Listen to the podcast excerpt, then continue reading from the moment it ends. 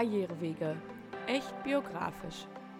Dein Podcast über berufliche Möglichkeiten und individuelle Laufbahnen.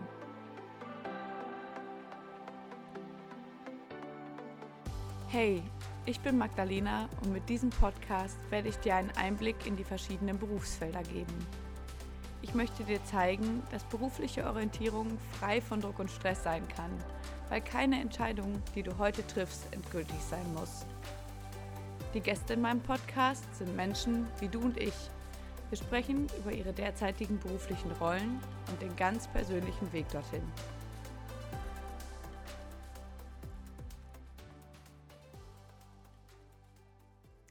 Ja, schön, dass ihr wieder alle mit dabei seid. Heute machen wir mal eine kleine Reise in Richtung Gastrowelt und ich freue mich sehr, dass Thomas sich die Zeit nimmt, da mit uns drüber zu quatschen. Schön, dass du da bist. Ja, hi Maggie, vielen Dank für die Einladung und äh, schön, dass das alles funktioniert hat. Jetzt ja. mit dem Termin. Ich würde mich freuen, wenn du einmal kurz allen erzählst, wer du überhaupt bist und was du tust. Warum du hier bist heute. Ja, genau. Ähm, ich bin Thomas Klassner. Ich bin 29 Jahre alt, ähm, arbeite mittlerweile als Küchenchef in einem Restaurant.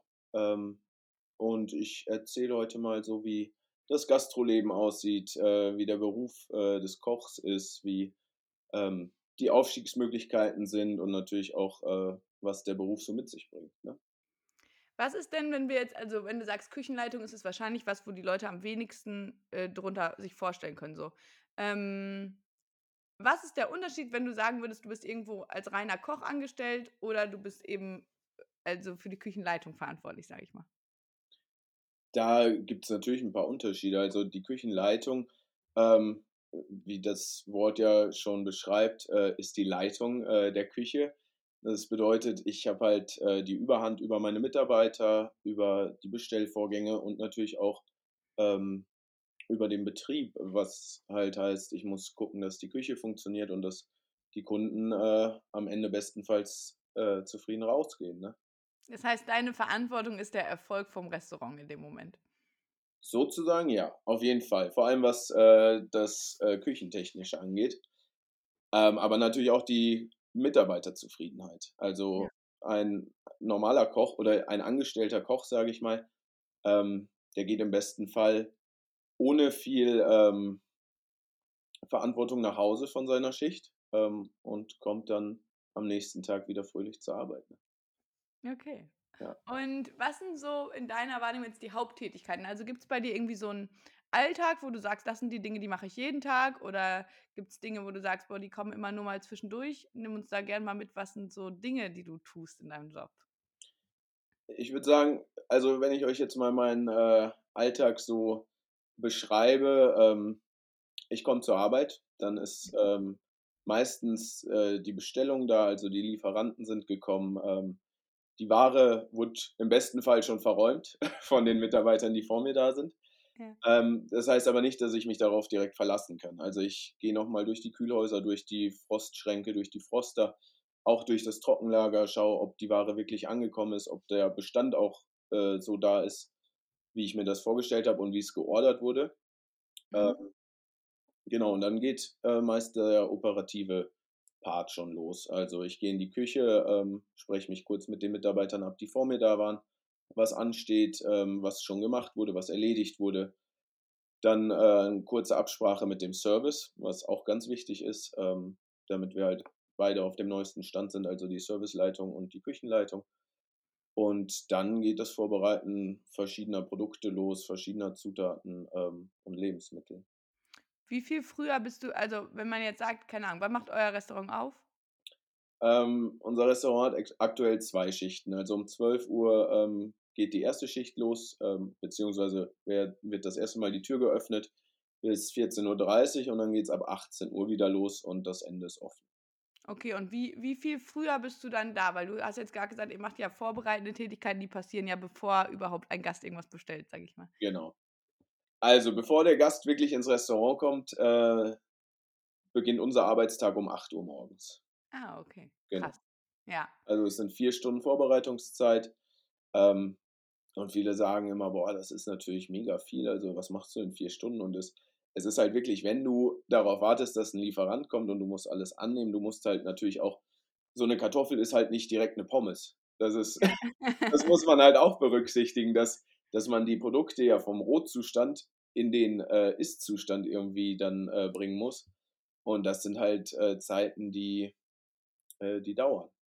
Ja, das heißt einfach, wenn ich ein Restaurant habe, was mit nur Fertigprodukten arbeitet, dann habe ich vielleicht weniger Vorbereitungszeit. Äh, wenn ich aber sage, eben, ich lege Wert darauf, die Dinge auch selber, selber zuzubereiten, dann ist natürlich einfach mehr Zeit erforderlich. So ist es, natürlich. Also ähm, es gibt ja mittlerweile einige Convenience-Produkte. Ich würde sogar sagen, du kriegst mittlerweile alles fertig, ähm, was natürlich einen viel geringeren Personalkostenaufwand äh, mit sich bringt. Aber ja, wenn man halt einen Anspruch hat, wenn man auch die Kundenzufriedenheit äh, haben will, dann muss man auch ein bisschen leisten. Ne? Ja. ja, und macht vielleicht ja auch, also ist ja auch mehr der Job, den man irgendwie ähm, verfolgen wollte, wenn man kochen will, sage ich mal. Ne? Also man will ja, man ist ja kein Erwärmer, sondern Koch. So, so also. ist es, ja. ja. Genau. Hart gesagt. Okay, das heißt, ihr schaut, du schaust, es ist alles da, ihr sprecht euch ab, was an dem Tag ansteht. Und dann fangt ihr an, rumzufuhrwerken. Das heißt, alles, was irgendwie ja, Lebensmittel zubereiten, vorbereiten, sowas ist, ja? So ist es, ja, genau.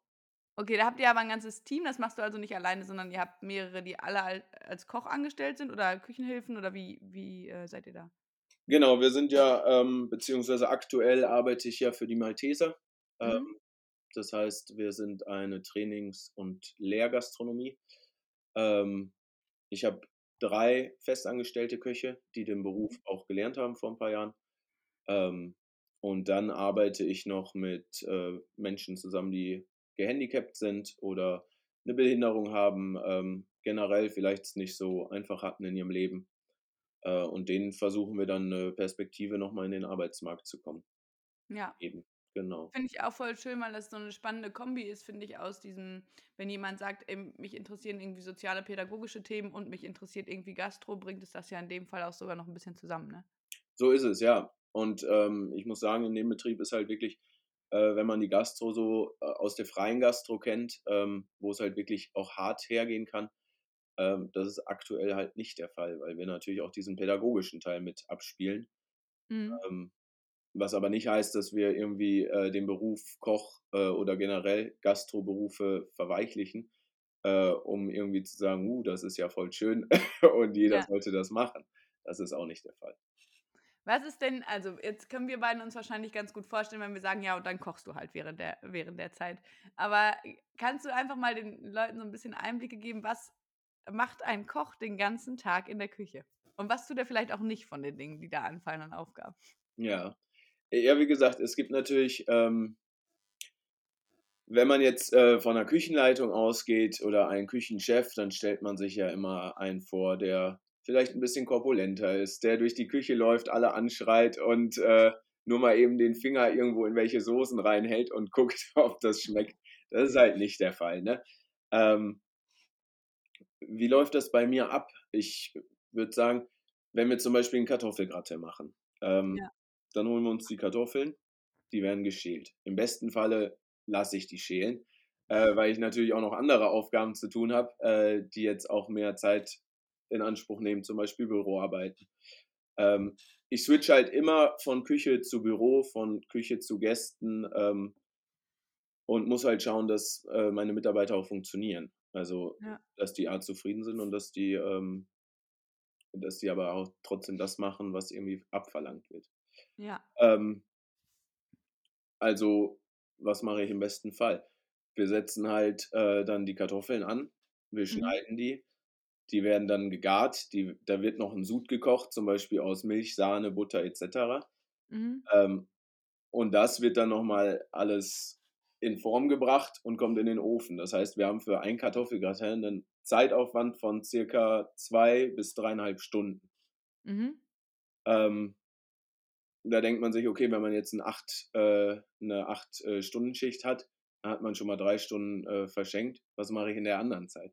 Und das ist halt, du musst in der Zeit, wo das eine im Ofen ist, musst du schon mal einen Fisch portionieren, Fisch auseinandernehmen zum Beispiel. Ähm, das Rind, was angekommen ist, äh, so portionieren, die Sehnen entfernen, ähm, von den Knochen, von äh, Abschnitten auch Soßen ansetzen, Brühen ansetzen.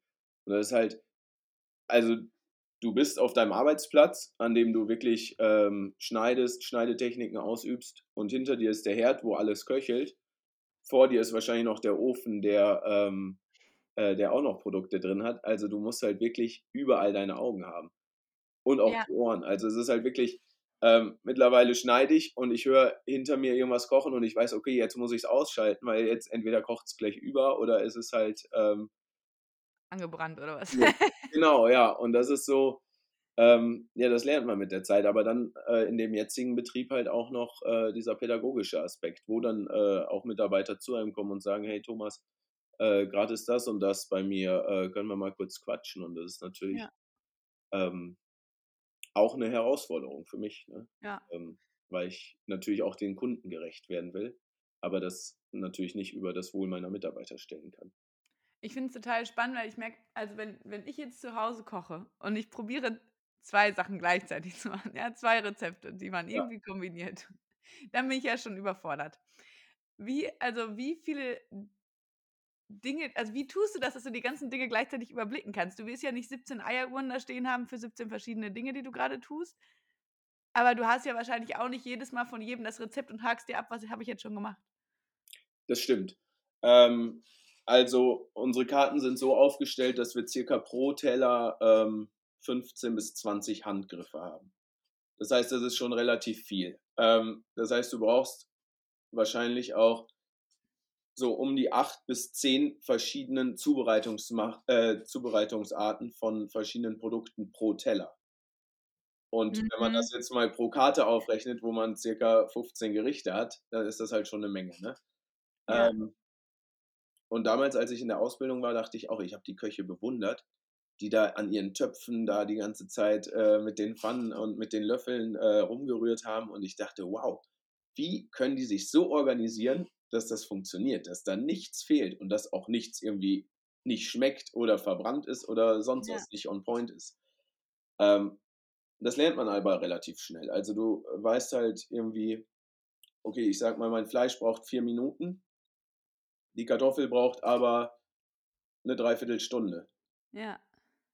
Dann muss ich das halt so planen, dass die Kartoffel entweder schon vorgegart ist, also man hat natürlich verschiedenes, äh, verschiedenste Geräte, mit denen ich Ja. jetzt auch eine Kartoffel haltbar machen kann oder Mhm. ein anderes Gemüse oder Produkt, ähm, was ich dann so einsetzen kann, dass es auch nur noch vier Minuten braucht. Ja. Und dann hast du irgendwann alle Produkte genau auf einen Punkt.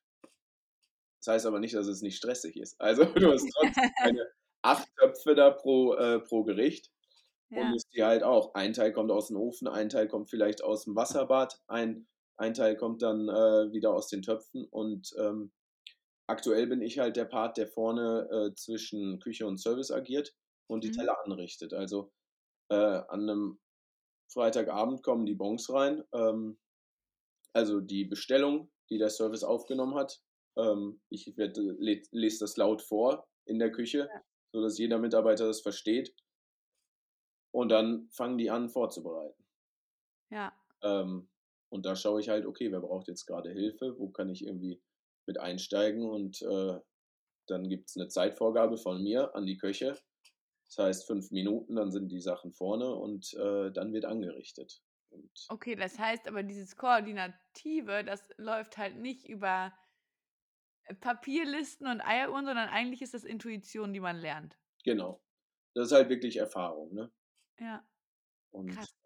ja. Wie lange braucht man, bis man das so ein bisschen, so ein bisschen drin hat? Kannst du das irgendwie sagen? Also, wenn du jetzt irgendwen hast, der das, der, der neu ist, aber da hat man ja einfach gar kein Gefühl dafür, außer man macht das jetzt irgendwie schon jahremäßig Hobby-like irgendwie, Ja, oder? das stimmt. Und äh, ich finde halt auch, ich habe ja vor meiner Ausbildung auch viel äh, hobbymäßig gekocht. Das ist nochmal was ganz anderes. Ne? Ähm, ich würde sagen, so nach den ersten anderthalb bis zwei Jahren hat man es schon einigermaßen drin. Ähm, das ist aber, also in der Ausbildung nimmst du natürlich nicht das ganze Spektrum an äh, Kochen mit, was du so oder was ich bis jetzt in meinen äh, zwölf Jahren äh, Küchenerfahrung da irgendwie gelernt habe. Ne?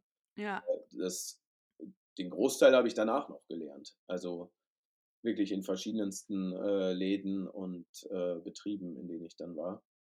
Ja, es kommt ja wahrscheinlich auch total darauf an, in was für einem Restaurant oder wo ich gerade tätig bin, weil das sind ja unterschiedliche Zubereitungsarten. Beim einen kannst du das vielleicht gar nicht lernen, weil das gibt es gar nicht oder diese Produkte gibt es gar nicht. Und dann ist es doch wahrscheinlich auch so, dass wenn ich ähm, also wenn ich in dem einen äh, Restaurant als Koch arbeite, dann fallen vielleicht Aufgaben XYZ in meinen Aufgabenbereich und in einem anderen ist es ganz anders strukturiert. Also wie du jetzt sagst, ne, mein, ob du jetzt selber kochst, ob du gerade der bist, der irgendwie das anrichtet oder so, das, oder ob du eine One-Man-Show bist, keine Ahnung. Ähm, das ist ja wahrscheinlich auch dann immer abhängig davon, wo ich arbeite am Ende. Ne? Genau, das ist richtig. Okay, aber das vom Grundprinzip habe ich verstanden. Ich bereite die Sachen vor, ich koche irgendwie, ich richte das an, dann kriegt mein Gast das. Und wenn du Glück hast, hast du noch die Zeit, wahrscheinlich den Gast zu fragen, wie es war. wenn du es cool findest. Fall, ja, aber ja, das klappt halt auch nicht immer. Ne? Also dieses. Bild so von der saubere Koch kommt dann raus und äh, klappert einmal alle Tische ab. Das ist, ich würde es am liebsten jeden Tag machen, aber es ist halt oft gar nicht, ähm, gar nicht zu stemmen. Ne? Nee, und es scheitert schon an dem sauberen Koch, oder? Das ist, ja. Immer eine Kochjacke in Reserve in der Küche hängen haben. Das ist. Ja. Ist auch, wenn meine Eltern diese Folge jemals hören, wird das auch sehr witzig, weil als ich klein war, habe ich immer gesagt, wenn ich groß bin, dann bin ich die, die aus der Küche kommt und fragt, wie das Essen geschmeckt hat. Ja, das ist. Aber ich wollte auch nur das. Also es war nicht so, dass ich zu. Nee, kochen ist dann nicht mehr, ne? Aber das ist halt auch ein schönes Gefühl. Also ich kenne es halt selber, wenn man dann nochmal so äh, nicht jetzt unbedingt von einem Service-Mitarbeiter gesagt bekommt, das Essen war lecker, sondern halt wirklich zum Gast geht und äh, oft muss ich halt auch raus, weil die Leute fragen, boah, wie haben sie denn das gemacht? Wir haben zum Beispiel eine aufgeschlagene Trüffelbutter und alle fragen sich immer, wie macht man die Trüffelbutter? Und es ist so, ja. es sind eigentlich nur drei Bestandteile, Trüffel, Butter und äh, Salz. Und dann ja. äh, schlägt man die auf und es ist halt wirklich halt ganz viel, was auch eigentlich aus total einfachen Produkten besteht, aber was nachher so in Szene gesetzt wurde, dass es halt im Mund nochmal ein ganz anderes Gefühl ist, als, äh, als wie man es sonst kennt. Ja, und dann ist wahrscheinlich ja auch die Kombi, ne? Also ich sag mal, wenn man Dinge jetzt hier zu Hause selber irgendwie für sich kocht, dann kombiniert man ja manchmal nicht so verrückt, sage ich jetzt mal, wie ihr das vielleicht tun würdet, weil ihr einfach eine andere Perspektive darauf habt, ne? Ja, das ist so. Vielleicht kannst du da auch nochmal was zu sagen, weil du hast ja schon gesagt, auf der Karte hat man dann XY-Gerichte und so weiter. Hm. Ist ja jetzt nicht so, als würdest du bei Chefkoch reingehen und sagen, gib mir meine Karte raus und dann hast du sie. Nee, das ist so. Wie kommen die Gerichte auf die Karte? Also bei euch ist ja jetzt, glaube ich, auch so, dass ihr wechselnde Karten habt. Andere haben ja relativ ähm, starres äh, Produkt, äh, starre Produktauswahl, sage ich mal. Aber wie, ähm, wie entsteht so eine Karte? Also wie, oder wie ist auch dein Einfluss darauf? Bist du da involviert? Wie bist du da involviert? Was ist dein Job? Ja, also ähm, als Küchenleitung war es mir halt immer wichtig, das ist jetzt meine dritte, vierte Stelle als Küchenleitung mittlerweile, ähm, ist es mir halt wichtig, mich selber entfalten zu können. Und mhm. ähm, ich glaube, wenn man mich im dritten Ausbildungsjahr gefragt hätte, ja, was würdest du so auf die Karte machen, dann hätte ich auch ein paar Vorschläge gehabt, aber im Leben nicht das, was ich aktuell mache. Und das ist halt, ähm, der Beruf des Kochs ist halt, ähm, du musst kreativ sein und du musst halt auch äh, mutig sein, Sachen auszuprobieren. Und vor allem, du darfst halt nicht Angst haben, wenn du mal scheiterst, weil das ist ganz oft so. Ich hatte das auch schon. Du denkst, du könntest was gut kombinieren und dann hast du es kombiniert und hast aber gar nicht berücksichtigt, wie sich das Produkt gegart verhält. Und auf einmal denkst du so, boah, das schmeckt ja voll scheiße. dann, dann ähm, musst du halt nochmal anders denken. Oder das Produkt halt nochmal anders in Szene setzen oder zubereiten. Ähm, das heißt aber, du, über, also du gibst deine Idee rein, aber dann probierst du es für dich erst aus. Genau. Ja. Und irgendwann ist das halt, mittlerweile kann ich sagen, okay, das ist ähm, Wissen, was ich mir jetzt angeeignet habe, ähm, wo ich zu 99 Prozent weiß, die Produkte passen zusammen. Mhm. Das heißt natürlich nicht, dass ich jedes Mal ein Erfolgserlebnis habe bei einem Gericht, was ich ausprobiere. Bei mir ist das auch noch äh, der Fall, dass ich da ab und zu scheitere. Ne? Aber das ist auch vollkommen okay. Ähm, ja, ist wahrscheinlich auch je mehr Risiko man eingeht. Ne? Je eher du was ausprobierst, wo du dir nicht sicher bist, umso höher die Wahrscheinlichkeit, dass auch mal was halt nicht geil ist. Genau. Aber umso cooler ist es, dass, wenn es dann halt mal so richtig funktioniert beim ersten Mal und du dir denkst, geil. Einfach eine geile Kombi. Okay, ähm, das heißt, ihr macht es dann im Team, die Karte auch zu entwickeln, oder? Ja, ich äh, versuche halt jeden Koch da mit einzubinden ähm, weil ich es schlimm finde, wenn ein Koch halt nicht das kochen kann, was er möchte. Beziehungsweise ich möchte auch jedem die Chance geben, sich da, ähm, also mit dem Betrieb und mit den Karten auch zu wachsen. Ne? Und äh, mhm. äh, halt so ein bisschen seine eigene Handschrift mit reinzubringen. Ähm, und das machen die meisten Betriebe auch. Es gibt mittlerweile nicht mehr viele Betriebe, die eine Karte vorsetzen Mhm. und den Küchenchef äh, das übergeben, sondern der Küchenchef oder die Küchenleitung ähm, hat halt immer die Möglichkeit, da auch seine eigenen Erfahrungen, sein, seine eigene Handschrift irgendwie mit reinzubringen. Ne? Ja. Okay, das heißt immer, wenn du jetzt eine Karte äh, erstellst und sagst, okay, das ist jetzt the way to go, hast deine Leute aber mit abgeholt, dann ist ja noch nicht zwingend gegeben, dass jeder genau weiß, wie das zubereitet wird. Nee, das ist so. Wie machst du das? Weil ich, also, keine Ahnung, aber ich stelle mir es jetzt so vor, wenn ich du wäre und ich würde sagen, das, das und das stelle ich mir genau so geil in Kombi vor und ich probiere das aus und es ist mega. Dann ist ja Delegieren und Abgeben das Schwierigste, weil jetzt musst du ja dafür sorgen, dass die Leute das auch genau so hinkriegen, wie du dir das vorstellst. Ja, das stimmt. Ähm, und das ist auch, äh, dass so die neuen Karten, also wir wechseln die Karte circa alle sechs bis acht Wochen. Ähm, Ja. Schauen natürlich auch saisonbedingt, was man hat. Ist Spargelzeit, ist Pfifferlingszeit oder haben wir jetzt Wild Mhm. gerade äh, verfügbar. Und danach gehen wir auch. Ähm, aber ja, das sind so die schwierigsten Wochen auch für mich, äh, weil dazu natürlich auch viel Verantwortung abgeben und viel Vertrauen gehört. Ne? Mhm. Ähm, ich erstelle meine Karten, dann äh, bespreche ich das im Team. Also wir sitzen dann so meistens ein bis zwei Stunden zusammen äh, mit den Küchenmitarbeitern. Und dann wird halt erklärt, welches Produkt ist welche Konsistenz, in welchem Zustand und äh, in welcher Textur. Mhm. Ähm, Witzig, so, so würde jemand wie ich niemals auf Essen draufblicken. Aber ja, ja, okay. ja, und da, das ist halt ganz wichtig, dass ich das mache, äh, damit auch das Verständnis der Köche irgendwie da ist. Und Mhm. äh, mittlerweile wissen halt meine Köche, okay, so ist mein Kochstil und so stelle ich mir das vor. Das bedeutet aber nicht, dass ich die einfach machen lasse. Also ähm, jeder wird halt in seinem äh, Aufgabenbereich eingeteilt, beziehungsweise auch in seinen Stärken, was natürlich auch zu meinen Aufgaben gehört, erstmal herauszufinden, wo sind die Stärken meines Mitarbeiters oder äh, meines Kochs ähm, Ja. und ihn darauf dann auch einzusetzen. Ne? Ähm, und dann lasse ich die erstmal machen. Also die wissen mittlerweile ganz genau, wie ich mir das vorstelle und äh, sagen dann hier, Thomas, probier mal das, zum Beispiel die Soße, die wir jetzt aus einem Madeira und Kalbsknochen gekocht haben. Mhm. Ist das zu viel Madeira? Ist das zu wenig? Ist das zu süß? Ist es vielleicht ein bisschen zu sauer? Ähm, und so kochen wir halt die Karte einmal komplett vor. Also wir haben einmal während der altlaufenden Karte nochmal den Stress, die neue Karte komplett hochzuziehen und zu kochen. Und dann für uns nur zu kochen, um zu gucken, ob das den Ansprüchen auch der Gäste äh, Gerecht genügt ne? Ja. und äh, gerecht wird, ja. Ja, ich stelle mir das auch so vor, also das klingt ja immer so, als würde man nur sein eigenes Ding durchsetzen wollen, aber die Challenge ist ja die, wenn du jetzt jemandem sagst, das und das ist das Ergebnis und du würdest es jetzt einfach nur so hinschreiben, wie es auf der Karte ist und jeder würde es so kochen, wie er es will, dann hast du zwar nachher, ich sag mal, bei vier Köchen vier Gerichte, wo du diesen, diesen Titel drüber schreiben kannst, aber jedes würde ja ganz anders aussehen und auch schmecken, vermutlich. Genau. Und irgendwo musst du ja wahrscheinlich einfach also diese, diese, dieses Harmonisieren ist ja auch einfach dafür erforderlich, dass wenn jemand jetzt Montag bei dir ist und Mittwoch kommt er wieder und bestellt das Gleiche, dann muss es ja schon Ja, dann irgendwie so schmecken, ne? doch, Ja. das ist so, ja. Ja, Ähm, Und das ist halt auch eine große Herausforderung, weil natürlich auch jeder Koch irgendwie sich mit einbringen möchte. Ne? Also Ja. auch für einen Koch ist es wichtig, ähm, sagen zu können, hier, guck mal, das und das kam jetzt von mir. Also das war meine Idee, was da auf der Karte steht. ja, Äh, damit man sich damit identifiziert, ne? genau, ich bin halt kein Fan davon, immer nur Sachen vor, äh, vorzuschreiben und zu sagen, hier, so und so stelle ich mir das vor.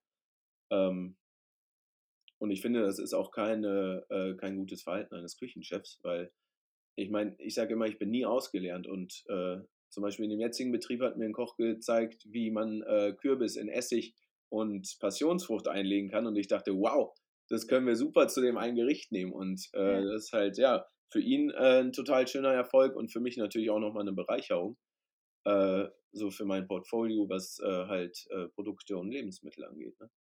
Ja, total. Und ich stelle mir das ja ähnlich vor wie in einem normalen Unternehmen auch. Wenn du Dinge immer gleich machst oder so, dann bist du ja auch ein bisschen betriebsblind oder dir fehlt zumindest manchmal vielleicht ähm, die Kreativität. Ich meine, du hast schon gesagt, es ist irgendwie erforderlich, dass man das hat, aber manchmal ist man ja trotzdem in seinem Denken dann so in dem gefangen, was man schon kennt. Und es ist vielleicht schwerer, über den Tellerrand zu gucken. Und wenn man sich dann Impulse mal von anderen Leuten holen kann, ist es ja auch total erfrischend.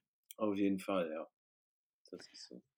Okay, schön. Dann haben wir, also du machst die Karten, du bereitest die, die ähm, Produkte zu, du hast dann nachher deine ähm, fertigen Gerichte und wenn du Glück hast, fragst du die Leute, wie es ihnen geschmeckt hat. Ähm, was machst du noch? Also du hast gesagt, die Ware kommt morgens an. Bestellst du die auch oder macht es jemand anders? Oder? Ähm, die bestelle ich, genau. Also ähm, wir haben eine Liste in der Küche hängen. Da erwarte ich dann auch, dass jeder eigenständig von seinem Posten aufschreibt, was ihm fehlt, was neu gemacht werden muss. Natürlich bei neuen Karten äh, sind nochmal ganz viele andere Produkte äh, zu bestellen oder bei Veranstaltungen, wenn wir eine Hochzeit haben, einen Geburtstag oder eine Weihnachtsfeier. Ähm, da muss man natürlich auch gucken, okay, ähm, was muss ich jetzt bestellen und in welcher Menge. Und ich, Ja. also das ist halt auch was, wo sich viele nichts drunter vorstellen können, wenn ich jetzt mal für 40 oder 60 Personen koche. Und das sind halt noch kleine, ähm, kleine Zahlen. Ähm, was muss ich überhaupt bestellen? Also wie kalkuliere ich das? Genau. Ja. Und das fällt dann natürlich auch noch dazu. Also ich muss natürlich auch für den Betrieb einen Gewinn aus den äh, Produkten schöpfen können. Ja. Also nicht so, dass ich jetzt wild bestellen kann und sage, okay, ich brauche das und das. Und nachher äh, habe ich halt null Gewinn gemacht mit dem Gericht. ja. Ähm, das fällt natürlich auch unter meinen Aufgabenbereich. Und dann Und das ist auch so ein Daily Doing wahrscheinlich, ne? Weil du wirst ja auch Ware haben, die du regelmäßig frisch brauchst. einfach. Genau. Ich habe Lieferanten, da kann ich bis 23 Uhr anrufen, also äh, wirklich sehr spontan und äh, zu sehr unhumanen Zeiten, sage ich mal. Ähm, aber die Ware kommt am nächsten Morgen an und ist um 8 Ja. Uhr da. Also wenn man sich jetzt das mal so vorstellt, jemand ruft um 23 Uhr an und um 8 Uhr hat er schon die Ware und das aus einer ganz anderen Stadt. Also dieser Ja. Prozess, der dahinter steckt, ne, das ist der Wahnsinn. Das ist ähm, und das sehen halt viele Gäste auch nicht, ne, was da so alles, äh, was erstmal passieren muss, dass das Fleisch oder das Gemüse auf deren Tellern liegt. Ja, voll. Und ich finde, selbst wenn du jetzt guckst, irgendwie ne, mit regional und weiß ich nicht, das ist ja jetzt nicht so, dass du irgendwie um 23 Uhr irgendwo in Timbuktu was bestellst und das wird rüber geschippert. Ne, aber du hast ja auch vor Ort einfach logistische äh, Genau, Aufwände, ja. genau. Das Ja, kann ich voll nachvollziehen. Okay, aber auch super spannend, weil du hast gerade noch was angesprochen, wo ich gar nicht drüber nachgedacht habe. Ähm, du machst die Bestellung, ihr bereitet das zu, ihr macht die Karte. Wie kalkulierst du denn den Preis für das Gericht auf der Karte? Machst du das auch oder ist es, also wie? Ja, das mache ich auch. Das, äh, wie gesagt, ich stelle ja die Karten vor und mit den Karten, die ich vorstelle, ähm, also im kompletten Team, was auch dann natürlich die Restaurantleitung und äh, die Inhaberin angeht, Mhm. Äh, die müssen das natürlich absegnen. Ich kann jetzt nicht einfach eine Karte da raushauen und sagen, hier, so machen wir das. Äh, ich brauche immer noch das Okay von oben. Und Mhm. da sind natürlich auch die Preise, ähm, äh, die ich erstellen muss, weil ich bin ja der, der den direkten Kontakt zu den Lieferanten hat, ähm, die natürlich auch den Preis vorgeben. Also Ja, ich muss ja, wenn ich, sagen wir mal, ein Rind vom Kilopreis von, weiß ich nicht, 85 Euro habe, muss ich das einmal runterrechnen auf die Gewichtszahl, die ich nachher auf dem Teller habe. Da ist dann aber auch noch ein Verlust von Sehnen und äh, Fleischabschnitten drin, ein Verlust von, äh, vom Braten, was natürlich auch Wasser zum Teil verliert. Ähm, und ich muss einen Gewinn haben. Also ich rechne das äh, Ganze durch die äh, Grammzahl, die ich nachher auf dem Teller habe und kalkuliere das dann äh, mit einer Mischkalkulation, ja. wo man äh, den größten Arbeitsaufwand drin hat und natürlich halt auch die Produktionskosten, Strom etc. Ja, Ja, abgefahren. Stelle ich mir irgendwie wild vor, wie so eine Excel-Tabelle, wo du dann die ganzen verschiedenen Zutaten hast mit ihren Preisen und dann aber wahrscheinlich ist es einfach auch, also wie genau. lange brauchst du, um so einen Preis zu entwickeln? Ähm, der Preis ist eigentlich relativ schnell gemacht. Äh, das ist halt gut, am Anfang ist es auch nicht so einfach, ne? Also du musst halt wirklich jedes Produkt einmal raussuchen, aber wenn du halt Lieferanten hast, die dich wirklich äh, über Jahre auch begleiten, dann weißt du da halt auch die Preise. Natürlich ändern die sich auch jetzt während Corona hatten wir natürlich auch immense äh, Preisanstiege und mussten Ja. dann natürlich auch äh, mit aufschlagen auf unsere Gerichte. Ähm, da musst du dann auch nochmal neu kalkulieren, aber in der Regel hast du halt die Kalkulation im Kopf, beziehungsweise auf Papier, auf Excel. Ähm, kannst es dann relativ schnell ausrechnen. Ist halt Ja.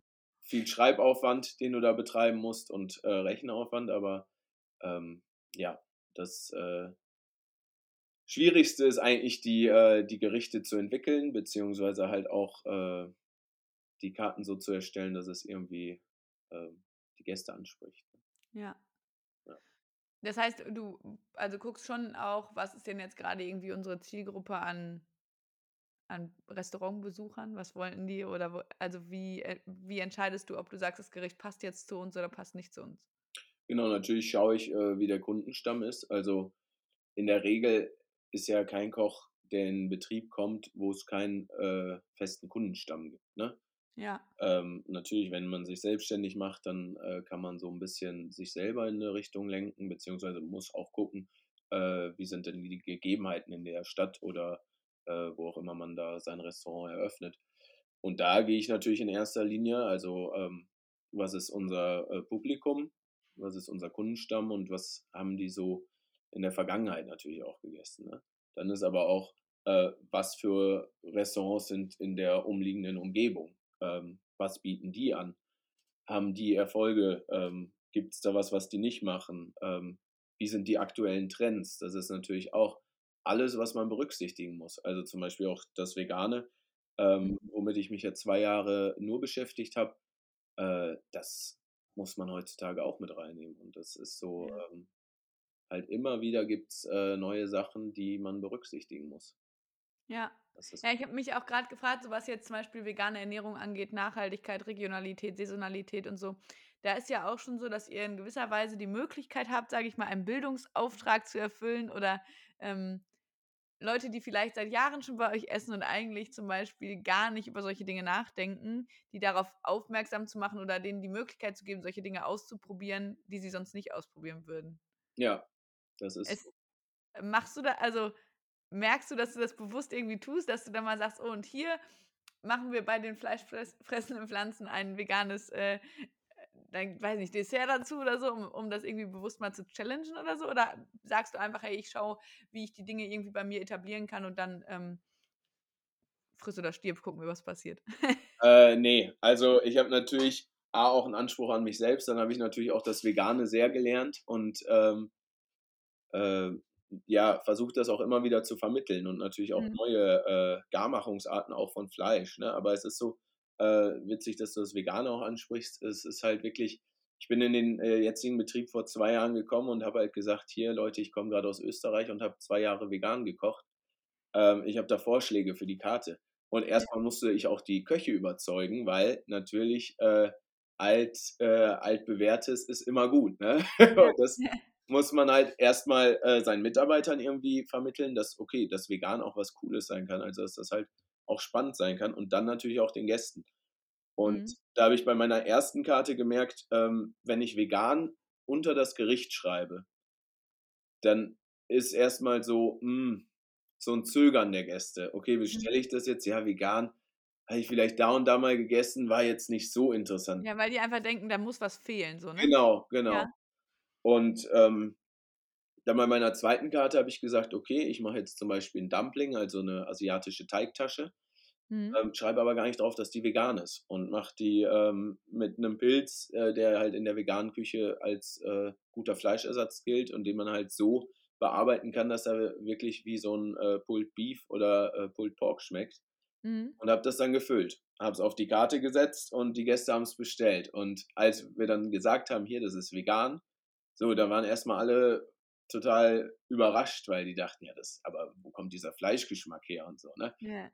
Ähm, und das ist halt was, womit man sich auch beschäftigen muss. Und, ähm, das war mir halt immer so wichtig, dass ich Leute irgendwie mit Produkten begeistern kann die total, äh, unscheinbar sind, die halt Ja. ja.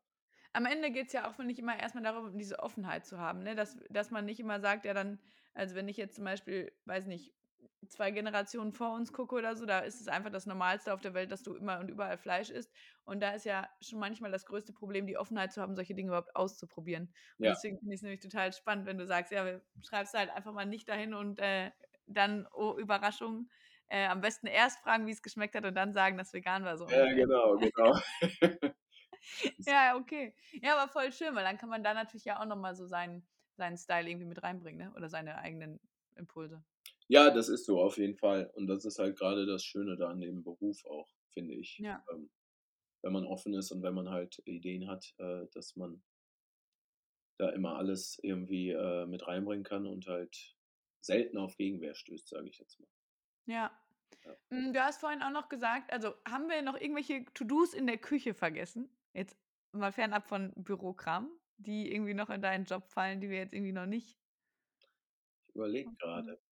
Natürlich halt auch Kundenabsprache. Ne? Also wenn, wenn wir jetzt eine Veranstaltung haben und die äh, wollen ihren Hochzeitstag bei uns feiern oder äh, wollen nach der äh, Trauung bei uns äh, zum Essen kommen, sowas gehört natürlich auch zu meinem Aufgabenbereich. Also ich setze mich mit den Gästen dahin, ähm, wir erstellen ein Menü oder ein Buffet und ähm, das wird dann wiederum kalkuliert. Äh, also ich muss halt auch oft spontan äh, Ideen äh, bringen, weil ich schreibe natürlich äh, die Vorschläge vor, äh, lege die dann dem Gast auch hin, aber ganz oft ist es halt auch, ja, hm, das ist, stellen wir uns anders vor und dann musst du in dem Moment halt auch irgendwie äh, deine Menüs ähm, abrufen können im Kopf und sagen, ja, okay, dann tauschen wir das Produkt durch das oder machen halt keine Spätzle dazu, sondern Schupfnudeln oder sonst was. Ne? Ja, ja, glaube ich. Es ist ein bisschen wie so ein, musst du eine Synapsenverknüpfung haben. Und gerade wenn es dann um Hochzeiten oder so geht, da ist ja die Erwartungshaltung auch nochmal anders als bei einem 60. Geburtstag, sag ich mal. So ist es, ja. Ich meine, das ist ja, ähm, ja, das ist eine Veranstaltung, die sollte man halt im besten Fall auch äh, nicht verkacken. Genau. so ist es. ja, ja, gut, das kann ich mir vorstellen. Ja. Und ähm, genau, also Bestellung und so ist ja auch schon so ein bisschen mehr administrativ, würde ich sagen. Wie ist das mit ähm, sowas wie Personaleinsatzplänen, sowas alles? Machst du diese Pläne auch oder ist das irgendwie was, was jemand anders tut? Nee, die ähm, Einkaufspläne mache ich auch. Äh, die Einkaufspläne, die äh, Einsatzpläne. Ja. Einsatzpläne, genau, die Dienstpläne, ähm, die erstelle ich natürlich auch. Ähm, natürlich. also ich muss halt auch wissen, ähm, wen setze ich wo ein und warum setze ich den so ein und äh, ja, äh, braucht der eine jetzt mal frei die Woche, hat der irgendwelche Pläne fürs Wochenende ähm, und da bin ich ja, weil ich natürlich auch der Kopf der, der Küche bin, ähm, der, der das zuerst wissen muss. Ne? Mhm.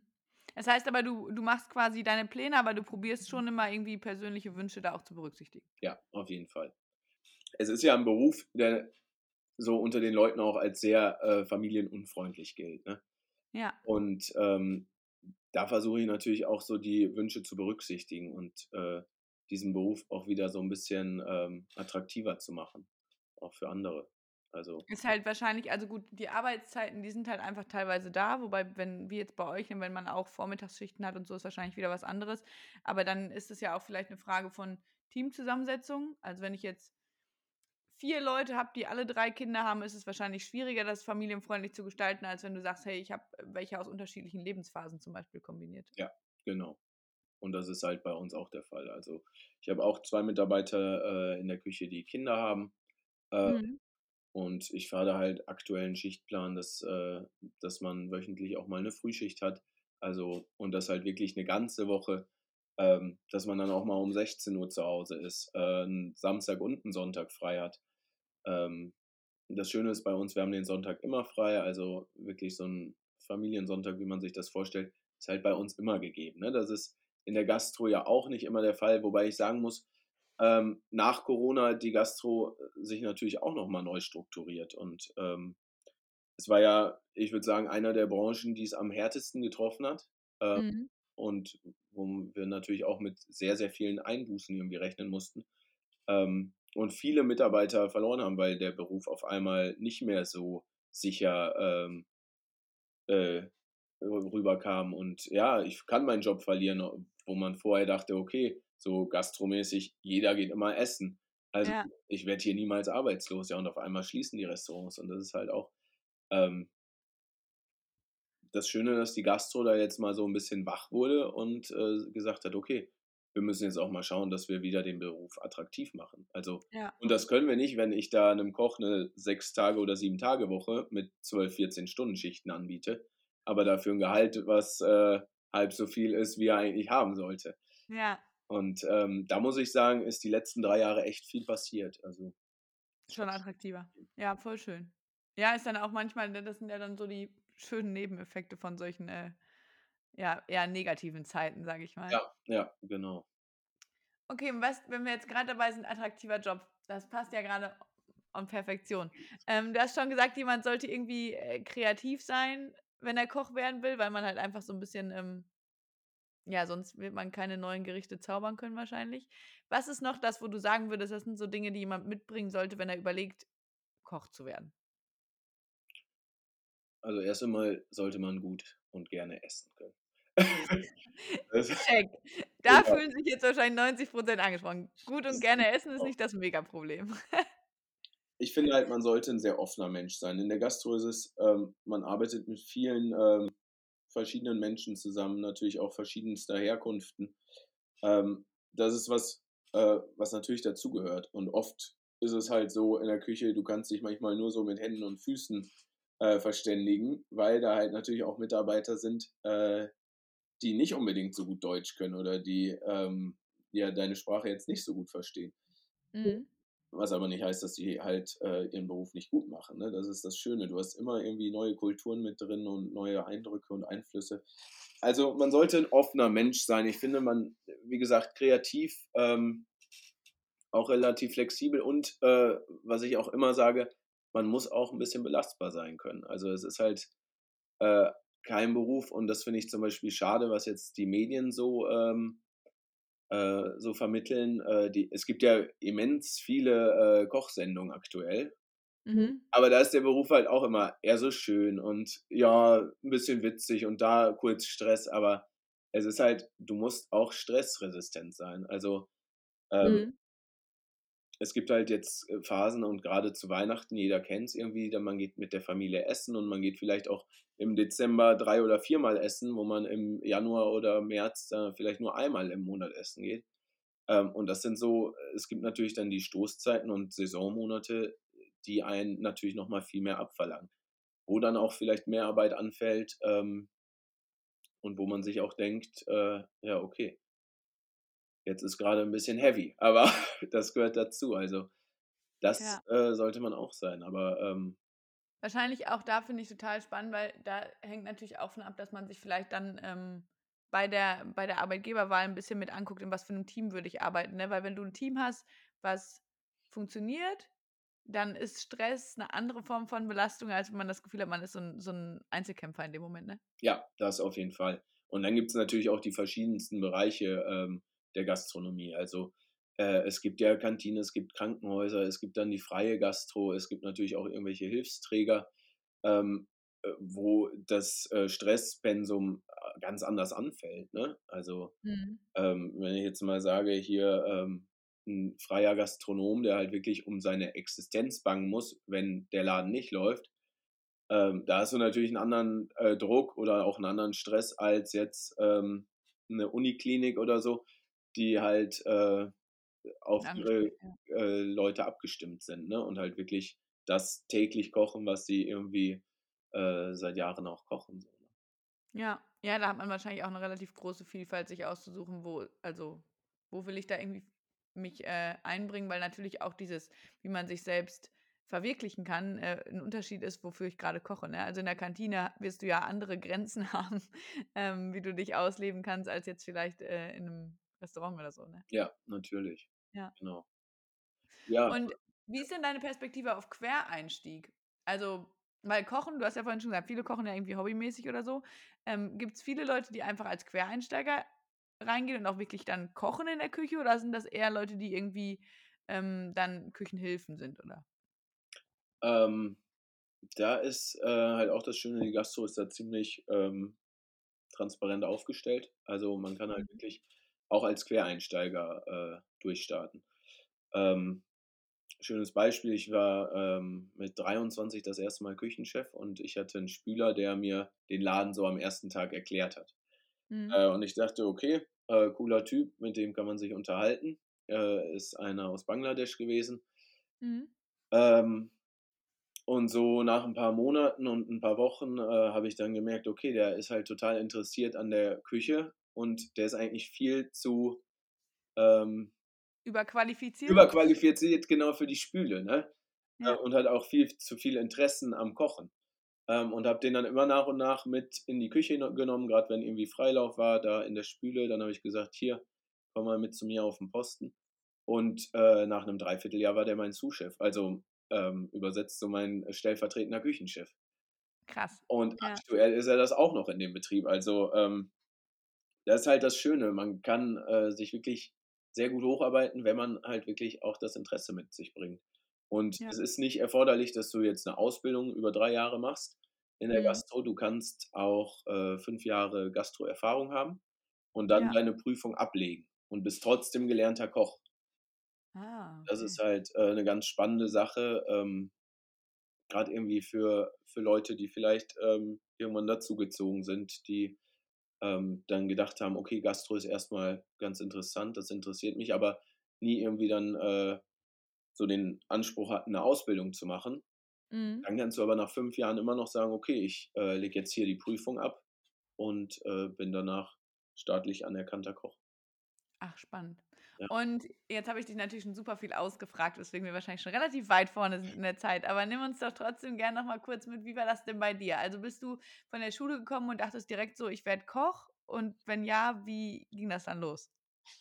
Äh, nee, das da, äh, dachte ich tatsächlich nicht. Ähm, ich muss aber auch sagen, ich war immer jemand in der Schule, der, ähm, der so das Praktische gesucht hat. Also die Kochunterrichte, die haben mir äh, super gefallen. Ich konnte da halt immer viel machen.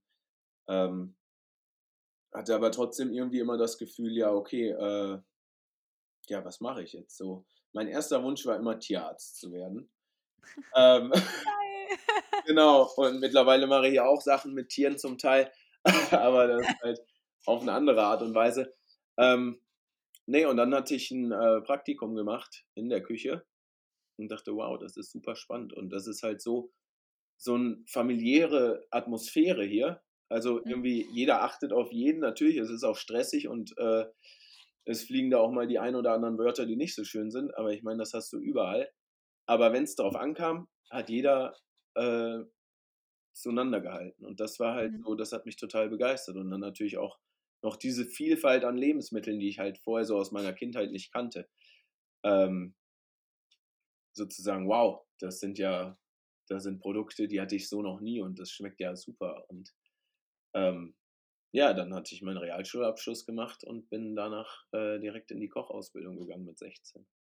Wo hast du das gemacht? Also in einem Restaurant oder in einem Hotel oder? Äh, ich habe in einem Hotel gelernt, im äh, Mövenpick Hotel, genau. Das äh, war halt äh, zu dem Zeitpunkt oder ist immer noch eine sehr, sehr gute Adresse in Münster. Ja. Ähm, Gerade für eine Ausbildung. Und man hätte halt übers Mövenpick auch äh, viel ins Ausland gehen können. Mhm. Also einfach äh, die Welt auch sehen. Ne? Und das ist Ja. so. Das würde ich auch jedem raten, äh, sich einen Betrieb zu suchen. Äh, es muss keine Kette sein, es muss auch kein Hotel sein, aber wo halt auch noch nach Tradition so ein bisschen gekocht wird. Okay. Und wenn man jetzt die, also wenn du jetzt die Ausbildung fertig gemacht, dann bist du erstmal da geblieben oder bist du dann irgendwie ähm, Äh, nee, ich bin direkt gegangen. Also und äh, mein Werdegang ist jetzt auch nicht, und das äh, kann ich aber trotzdem irgendwie so vermitteln, dass ich gerne Koch bin. Ich habe Ja. nach der Ausbildung gesagt, ich will nicht mehr kochen. Ähm, Ja. Und das war halt, es waren drei richtig harte Jahre, das muss ich halt Mhm. schon sagen. Das war ähm, 2010 habe ich mit der Ausbildung angefangen und da war es halt wirklich noch so, ähm, ich musste um diesen Platz kämpfen. Also ich musste äh, Prüfungen und Tests absolvieren, damit ich in dem Betrieb auch die Ausbildung starten konnte mhm. heutzutage fast keiner mehr drüber nachdenken kann oder sich das auch nicht erlauben kann, äh, Einstellungstests zu machen, beziehungsweise ähm, jemanden nicht zu nehmen. Ähm, Ja. Und ja, nach der Ausbildung habe ich gedacht, okay, nee, ähm, ich muss nochmal was anderes machen. Ich muss äh, nochmal aus der Gastronomie raus. Habe mein Fachabitur nachgeholt und äh, habe sogar ein Studium angefangen. Aber ähm, ja, während dem Studium natürlich braucht man auch Geld. Was hast du denn studiert? Sport- und Gesundheitstechnik. Okay, ja. Genau, das war ein äh, Ingenieurstudium. Ähm, aber nach zwei Semestern habe ich halt schon relativ schnell erkannt, okay, das ist es nicht, weil ich war halt immer noch nebenbei in der Gastro am Arbeiten und es war halt so, boah, okay, ich brauchte diesen Druck auch, ich brauchte diesen Stress und ich musste auch mal abends länger da sein und mit den Arbeitskollegen Bierchen trinken und das hat sich mit meinem Studium, ähm, ja, das hat nicht gepasst. Ja. Und äh, ich habe halt auch gemerkt, dass ich viel mehr Zeit und äh, Interesse in das Kochen stecke und gar nicht in das Studium. Mhm. Und da habe ich dann nach zwei Semestern für mich gesagt, okay, das ist auch vollkommen in Ordnung. Ähm, Ja. ich muss jetzt keinen akademischen äh, Werdegang oder sowas ablegen. Ich kann auch einfach kochen. Und ich mache es halt gerne und ich mache es auch geil. Und wieso sollte ich darauf nicht aufbauen? Also, ähm, ja, habe ich dann das Studium beendet nach zwei Semestern und Ja. habe gesagt, okay, jetzt muss ich aber halt auch wirklich was sehen. Also ich bin in verschiedene Städte gegangen, habe da gekocht. Ich war in zwei verschiedenen Ländern noch, habe da gekocht, bis ich jetzt so wirklich sagen kann, okay, ich habe meinen eigenen Kochstil, meine eigene Handschrift entwickelt Mhm. und äh, vertrete halt auch das, was für mich Kochen ausmacht. Ja. Ja, voll schön und wahrscheinlich auch in der Branche total relevant. Also, ich sag mal, ist jetzt nicht so der Job, wo man hingeht und man sagt, okay, jetzt bleibe ich 45 Jahre lang im gleichen Betrieb, weil ich glaube, also ist jetzt so mein Bauchgefühl, aber dann bin ich vielleicht auch einfach ein schlechter Koch am Ende, wenn ich nicht mal Ja. irgendwann diese Zeit hatte, wo ich irgendwie mir den Raum gegeben habe, mich selber zu entwickeln oder meinen Kochstil zu entwickeln, wie du es gerade gesagt hast. Ja, genau so ist es. Und ähm, wie ich ja am Anfang schon gesagt hatte, äh, du kommst aus der Ausbildung und auf einmal siehst du in einem anderen Betrieb, okay, das Produkt wird ja so und so zubereitet und. Hattest das aber vorher nie auf dem Schirm oder auch nie dran gedacht, das so zu machen. Und deswegen ist es halt in der Gastro, ich sage immer, Leute mit einem äh, Lebenslauf, wo viele Betriebe drinstehen, ist gar nicht mal schlimm, wo in einer anderen Branche so der erste Gedanke wäre, okay, warum ist das so ein äh, äh, So wild. ja, genau. Wieso hat er so viele Jobs gehabt in den letzten Ja. Jahren? Ähm, wo ich aber halt denke, klar, in der Gastro, du siehst vieles und du kannst auch vieles gar nicht vertreten. Und dann ist es auch Mhm. vollkommen in Ordnung, dass du halt den Job wieder wechselst, bis du halt irgendwie irgendwann da bist, wo äh, wo es dir gut geht, wo du dich wohlfühlst und wo du dich auch entfalten kannst. Ne? Ja, ja, was auch dieser, dieser Aspekt mit der Identifikation wahrscheinlich irgendwo äh, dann eine Rolle spielt. Ne? Am Anfang weiß ich auch vielleicht gar nicht, womit ich mich am Ende wirklich identifizieren will, weil ich noch gar nicht weiß, was es alles gibt. Und wenn ich dann einen Blick bekommen habe, was es überhaupt alles gibt und ich weiß, wofür ich stehen will, dann ist vielleicht auch äh, eher was, wo ich mal für eine längere Zeit ankomme. Was ja auch nicht heißt, dass ich dafür immer bleiben muss, aber Ja, genau, so ist es. ja, voll schön. Ähm, wie ist es denn, also das finde ich irgendwie spannend, weil du hast ja jetzt gesagt, du warst auch an verschiedenen Orten. Was war für dich, gab es bestimmte Stationen, wo du sagst, das war für dich so das Relevanteste oder da war für dich so der Punkt, wo du gemerkt hast, ich will auf jeden Fall in dem Job bleiben oder jetzt weiß ich, was mein Stil ist oder das hat mich am dollsten inspiriert? Gab es sowas? Ja, definitiv. Da gab es, ähm, boah, ich würde sagen, drei Betriebe, an die ich jetzt sofort denken würde. Mhm. Auf jeden Fall der erste Betrieb, in dem ich als Küchenchef äh, agiert habe oder auch angefangen habe. Ähm, wie ich ja schon gesagt habe, ich war 23, was natürlich auch ein sehr, sehr junges Alter ist für jemand, der ähm, dann doch so viel Verantwortung äh, tragen muss. Und es war halt auch so, ich hatte Mitarbeiter, die halt alle älter waren als ich. Und Ja. da erstmal durchzusetzen. Das war, glaube ich, so der Betrieb, der mich am meisten geprägt hat, der, der mich auch natürlich nochmal so ein bisschen äh, geschliffen und geformt hat, weil ich halt Mhm. natürlich auch mein, äh, mein Mindset und so, meine ganze ähm, Haltung äh, äh, so bearbeiten musste, dass ich halt ähm, auch eine Führungsperson äh, geworden bin oder halt auch jetzt bin. Ähm, und mit den Respekt da und halt auch irgendwie ähm, ja so das Fachwissen aneignen musste. Und das war, also ich würde sagen, das war natürlich eine harte Zeit, weil, ähm, weil gerade in der Zeit man auch mit viel, viel äh, Niederlagen irgendwie äh, klarkommen musste und halt mit vielen Neuanfängen. Ähm, Mhm. aber das war so äh, der Betrieb, der mich dahin gebracht hat, wo ich dann äh, danach auch gesagt habe, okay, ähm, ich habe meinen Stil und ich habe auch meine äh, Führungsqualitäten und auch meine äh, Führungsart. Und äh, die sehe ich halt bei vielen Köchen auch nicht. Und Ja. ähm, wollte danach auch nicht mehr als äh, normaler Koch arbeiten. Ja, ja, voll spannend. Hast du denn für dich irgendwelche Dinge, wo du sagst, es sind so jetzt noch berufliche Ziele für dich oder das möchtest du auf jeden Fall noch mal machen in deiner Laufbahn so? Äh, ja, definitiv. Ähm, also, wie viele Köche halt auch so danach streben, ist es äh, ein Stern. Also es gibt äh, einen Gourmetführer, das ist der Guide Michelin, ähm, und der verteilt jedes Jahr Sterne. Ähm, maximal drei, ähm, im besten Fall kriegst du einen. Du kannst aber auch nur erwähnt werden in, in diesem Gourmetführer und das ist halt auch schon eine Auszeichnung, äh, mit der man so ein bisschen angeben kann. Ne? Und es ist halt, Mhm. Ein Stern zu erkochen ist halt schon seit Jahren irgendwie mein Traum. Und äh, äh, früher war das auch schon mein Traum. Wenn ich jetzt so zurückgucke, denke ich mir, okay, mit dem Kochstil, den ich damals hatte, hätte ich das niemals erreichen können. Äh, das ist halt so, ja, man hat hier ein bisschen was draufgelegt und da, aber das Produkt war halt, äh, war zwar nicht langweilig, aber es war auch nicht total ausgefallen.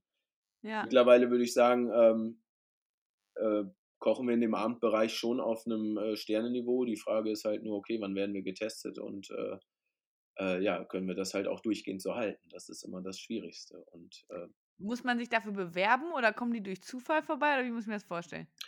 ähm, ja, das ist halt ein französischer Gourmetführer. Ähm, Ja. die äh, kommen äh, so und so. Also über Social Media läuft jetzt zurzeit viel. Ähm, man bewirbt seinen Laden, ähm, man präsentiert Bilder und dann wird äh, dieser Gourmetführer auf einen aufmerksam. Oder Okay, das heißt, du musst jetzt dafür sorgen, dass die rausfinden, dass du in Hamm gerade den geilsten Shit machst. genau. Und äh, dazu muss man halt sagen, Hamm, wer Hamm kennt, ist halt auch jetzt nicht das Gourmetpflaster schlechthin. Ähm, Es ist halt Hamm, ja. Genau, man muss sich halt schon irgendwie ähm, ja, präsentieren können ne? und natürlich auch nach außen äh, einen guten Auftritt machen. Äh, es gibt aber auch ähm, ja, Formulare, die Kunden ausfüllen können, also auf der Website vom Guide Michelin, äh, um einen Laden zu bewerben. Das haben bei uns auch schon ein paar äh, Kunden gemacht. Voll schön. Genau. Es gibt halt auch noch verschiedene äh, andere Gourmetführer, die, äh, die einen testen können. Aber ja, wenn man irgendwann mal sagen kann, hier, ich habe einen Stern gekocht, dann ist das natürlich, äh, das ist für einen Koch schon was Besonderes. Ja. Ja, voll schön. Okay, das heißt, das ist auf jeden Fall ein Ziel. Genau, das ist so, ich glaube, mein größtes Ziel. Früher war mein Ziel auch mal den Küchenmeister zu machen. Das ist halt auch nochmal so eine Weiterbildung in der Küche, äh, beziehungsweise, beziehungsweise den Meister, den man halt aus anderen äh, handwerklichen Berufen auch kennt.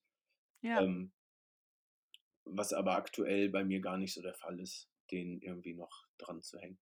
Weil das eher immer so eine, so ein, ich sag jetzt mal, Titelgehabe ist, als dass du da wirklich was von hast für dich. Also das äh, Ähm, so oder? so, also man hat schon was. Man lernt natürlich auch nochmal dieses, äh, ähm, ja, das Management nochmal ganz neu kennen. Also auch Kalkulation und äh, auch Teamführung, aber natürlich auch, wie ziehe ich einen Betrieb äh, hoch, der dann nachher äh, Gewinn abwirft. Ne? Mhm. ähm, auf einer ganz anderen Art und Weise, wie ich es jetzt auch mache. Ähm, also viel intensiver geht man die Themen nochmal durch. Ähm, was mich so ein bisschen abschreckt vor dem Meister ist, äh, dass die äh, Art zu kochen da halt stehen geblieben ist. Also die erwarten immer noch irgendwie, ich soll wie 1930 äh, ein Gericht entwickeln und halt vorstellen, was halt gar nicht mehr aktuell ist. Und äh, das würde auch mit meinem Kochstil nicht übereinstimmen. Und Okay. da sage ich mir halt, okay, das äh, ist Du wartest, bis es zeitgemäß wird. genau. Ist mir auch nicht wert, äh, mich da so einzuschränken, dass ich, dass ich halt nur diesen Titel nachher habe. Ja, ja, voll schön. Kann ich gut verstehen. Hast du einen Tipp für Leute, die irgendwie gerade beruflich mit sich strugglen oder irgendwie in so einer Orientierungsphase sind, wo sie nicht wissen, wie sie jetzt rausfinden sollen, was ihr Ding ist? Definitiv. Ich meine, da war ich ja auch schon drin. Äh, deswegen, ähm, ich kann halt immer sagen, probiert euch aus. Also ähm, schaut euch mal die Betriebe an. Jeder nimmt mittlerweile Praktikanten auf. Ähm, bei uns kann man zum Beispiel auch ehrenamtliche Tätigkeiten machen, die äh, auch vergütet werden. Ähm, also geht einfach in die Betriebe, macht euch schlau, hört diese Podcasts, äh, lernt einfach jedes, jedes Berufsfeld auch äh, mal kennen, weil es ist halt, ich glaube, ich habe auch jetzt relativ viel erzählt, wo sich die Leute so dachten, wow, okay, das muss man ja auch noch alles berücksichtigen.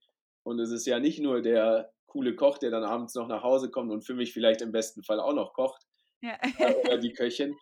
Ähm, und deswegen ähm, immer ausprobieren und äh, man sollte halt mittlerweile viel mehr auf sein Bauchgefühl hören als auf äh, irgendwelche ja, Dinge, die einem vielleicht auch durch Medien ähm, vorgeschrieben oder empfohlen werden, ähm, weil alles hat irgendwie seine Vor- und Nachteile.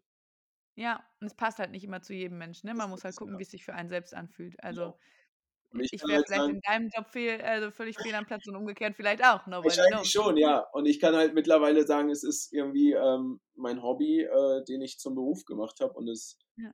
also ich könnte es mir auch nie wieder ohne Kochen vorstellen. Also Ja. klar, vielleicht werde ich auch irgendwann mal sagen, okay, jetzt äh, habe ich lang genug hinterm Herd gestanden, aber dieses Kochen wird mich ein Leben lang auch privat begleiten und das ist einfach so toll und auch die Menschen, die ich äh, kennenlernen darf und durfte, das ist Voll schön. ja. Ja. Ich habe noch fünf ganz kurze Fragen an dich. Okay, Bei der ersten bin ich wirklich gespannt, weil das, das ist für dich jetzt so eine Paradefrage. Äh, wie viele Stunden arbeitest du in der Woche? Auf wie viele Tage verteilt? soll ich das ehrlich beantworten? Ja, Okay, fünf Tage Woche ähm, zwischen 55 und 75 Stunden. Guck, ich wollte was Ehrliches. Danke dafür. ähm, dann andere Frage, hm, aber auch ein wichtiges Thema für mich. Weißt du noch, wie hoch dein erstes Einstiegsgehalt war, als du deinen ersten Job als Koch hattest? Ja, ähm, ich muss aber sagen, das hat sich deutlich geändert. Äh, das war 2013 nach meiner Ausbildung als äh, Koch. Es war Mhm. ein Jahres, äh, ein Monatsnetto von 1200 Euro. Mhm. So kann ich es dir gerade nicht genau sagen. Ähm, aber das hat sich deutlich geändert. Also, Ist heute auf einem anderen Level, ja. meinst du? also man kriegt heute nach der Ausbildung äh, ein Monatsbrutto von 2002 bis 2500 Euro. Okay. Mhm. Nach Abschluss der Ausbildung. Ja. Und bist du jemand, der lieber alleine arbeitet oder lieber im Team? Ja, das ist eine gute Frage. Wie gesagt, ich kann Verantwortung relativ schlecht abgeben. Ähm, ich brauche trotzdem immer kreative Köpfe um mich rum. Aber wenn ja. es dann so ums Eingemachte geht, äh, erwische ich mich auch immer dabei, äh, dass ich es lieber selber mache, anstatt ja, ist ja auch vielleicht ein bisschen aufgabenspezifisch am Ende. Ne? Ja. Und wie würdest du so deine, nennen wir es mal, Life-Balance beschreiben? Hast du das Gefühl, dass das ganz ausgeglichen ist von dem, was du an Freizeit hast und irgendwie an Arbeitszeit? Oder würdest du sagen, ach, von dem einen könnte es schon mal ein bisschen mehr sein? Bei mir privat könnte es definitiv ein bisschen mehr sein von dem einen, also zum Beispiel von Freizeit. Ja. Ähm, aber das ist halt, ähm, da kann ich auch keinen Betrieb für verantwortlich machen, weil ich halt selber äh, mich auch versuche damit zu pushen und natürlich, ich habe meine Ansprüche an mich selbst und denen will ich gerecht werden und da muss ich halt aktuell äh, und alleine um eine Auszeichnung zu kriegen, muss ich aktuell halt viel investieren und das ist auch okay, aber ähm, ich habe halt auch meine, Phasen geben, wo es anders ist. genau, ich habe halt auch meine Methoden, wie ich dann irgendwie äh, mich runterfahren kann, abschalten kann Ja. und da muss halt jeder für sich selber schauen, seinen Weg zu finden. Ja, wie es gerade richtig ist, das glaube ich auch.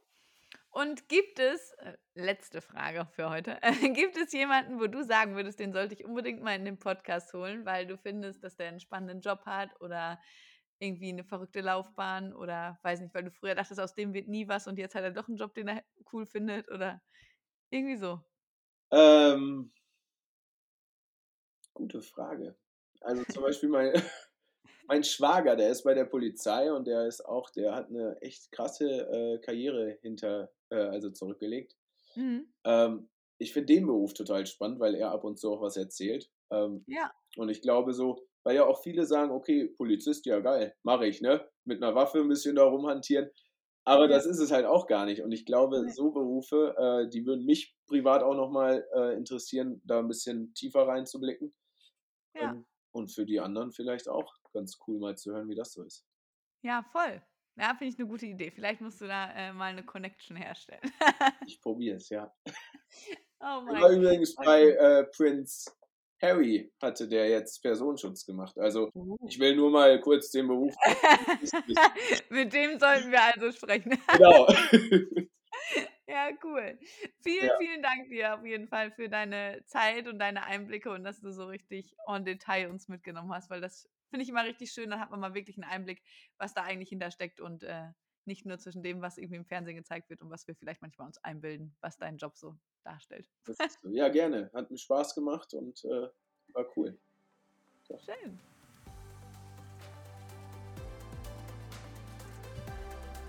Vielen Dank, dass du dir die Zeit genommen hast, meinen Podcast anzuhören. Ich hoffe, es hat dir gefallen. Wenn du dich gerade beruflich orientierst und individuelle Unterstützung suchst, melde dich gerne und lass uns schauen, ob ein Laufbahn-Coaching das Richtige für dich sein könnte. Den Link zu meiner Website findest du in der Podcast-Description. Natürlich kannst du mir auch gerne jederzeit schreiben. Ganz egal, ob per Mail, Instagram oder LinkedIn. Du findest mich überall als Magdalena Nübel oder über Focus for Future. Ich freue mich von dir zu hören und wünsche dir jetzt noch einen wundervollen Tag. Mach es gut und hoffentlich bis ganz bald.